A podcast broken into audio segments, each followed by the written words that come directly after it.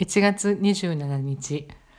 今週末の新聞の特集で「生きがい」という本を書いたカナダ人の著者へのインタビュー記事が出てました。先日本屋さんのショーウィンドウで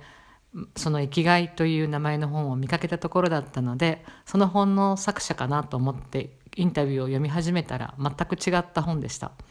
でちょっと調べてみると生きがい本が今結構スウェーデンでたくさん出ているようで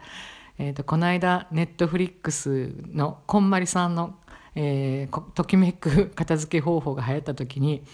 エキスパートのようにいろいろ聞かれたのと一緒でこれからしばらく生きがいについてスウェーデン人に聞き続けられる生活が続くかもしれません。